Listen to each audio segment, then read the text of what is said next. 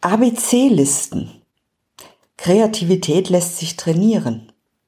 Wer kennt sie nicht, die Angst vom leeren Blatt, die Hürde, die es zu überwinden gilt, wenn man ein neues Konzept anfangen will oder eine Deadline für einen Text vor sich herschiebt.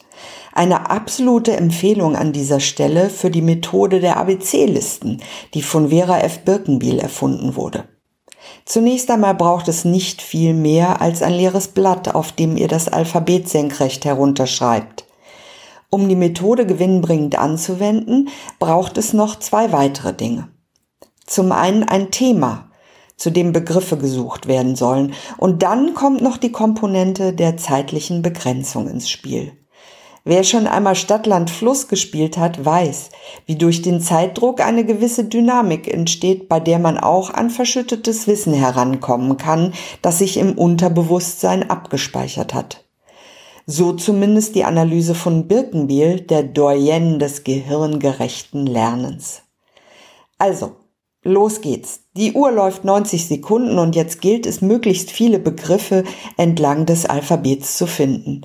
Dabei ist es äußerst hilfreich, wenn man die Augen locker von oben nach unten über die Buchstaben wandern lässt und da, wo sich ein Gedankenblitz auftut, den Begriff notiert.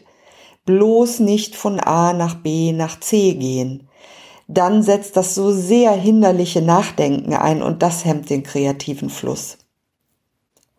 Die Methode der ABC-Liste eignet sich hervorragend, um passives Vorwissen zu aktivieren, aber auch, um aus vorhandenem Input das Wesentliche zu extrahieren und als eigenen Wissensspeicher aufzubereiten. Die Einsatzmöglichkeiten der ABC-Liste sind vielfältig. Versucht es doch mal bei einem Vortrag. Hier kann man die zentralen Begriffe entlang einer ABC-Liste notieren. Es fun funktioniert nämlich sehr gut, über solche Schlagworte im Nachhinein den Inhalt des Vortrags wiederzubeleben. Man braucht also keine Füllwörter oder gar ganze Sätze zu notieren, um sich zu erinnern.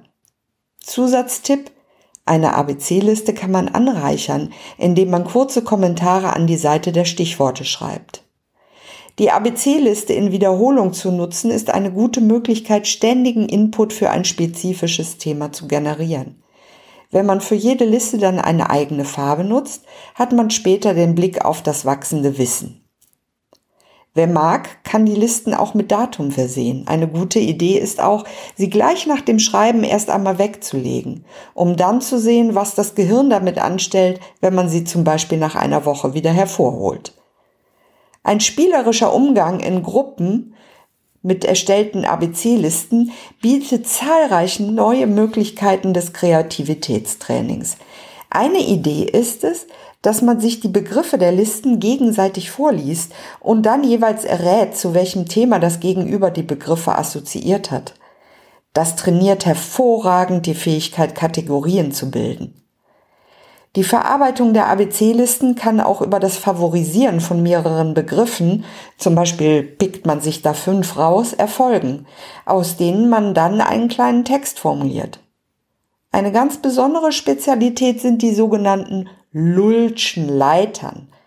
Dazu legt man zwei ABC-Listen zu zwei unterschiedlichen Themen nebeneinander und verbindet Begriffe, zu denen man inhaltliche Gemeinsamkeiten assoziieren kann. ABC-Listen lassen sich auch in der Kunstvermittlung einsetzen, indem man sie bei der Werkbetrachtung nutzt. Wenn dann daraus ein kleiner Text entsteht, der rezitiert werden kann beispielsweise, gibt es eine sehr persönliche Auseinandersetzung mit der Kunst. Eine wunderbare partizipative Vermittlungsmethode, die sich auch als Modul in Gruppenführung einsetzen lässt.